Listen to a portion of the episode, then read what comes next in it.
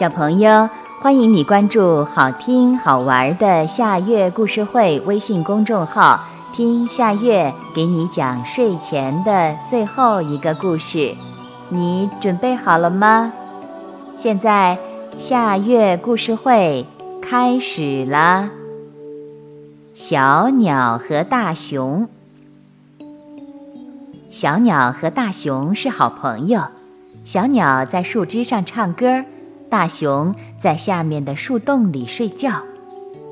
冬天来了，小鸟要飞到温暖的南方去了，大熊也要进树洞里睡觉了。他俩约定明年春天再见面。第二年春天，小鸟飞回来时，看见大树没有了，大熊坐在树墩上哭鼻子。小鸟问。大熊，我们的树呢？大树让伐木工人锯走了。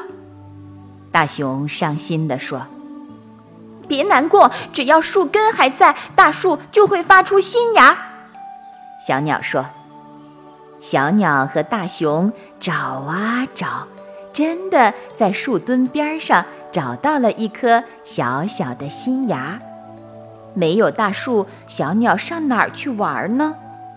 大熊眨眨眼睛，站到树墩上，装扮成一棵神奇的大树。小鸟飞到熊树上，唱起了快乐的歌儿。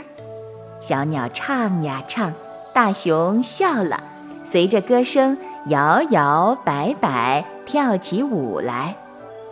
你真是一棵有趣的树。小鸟夸奖大熊。小鸟请来别的鸟，还请来小松鼠，一起在熊树上开音乐会。大熊呵呵笑着，在山坡上奔跑，鸟儿围着大熊飞，松鼠追着大熊跳，热闹极了。小嫩芽在歌声和笑声中长啊长。很快就长成了一棵小树苗。冬天又来了，小鸟又要飞到温暖的南方过冬去了。大熊又要进树洞里睡觉了。他俩约定第二年春天再见面。第二年春天，小鸟飞回来的时候，看见大熊和一棵挺拔的小树站在一起，挥着手说。欢迎欢迎！小鸟又可以在树上唱歌了，但有的时候，小鸟也飞到大熊的头顶上玩一会儿，因为它很喜欢这棵会跳舞的熊树。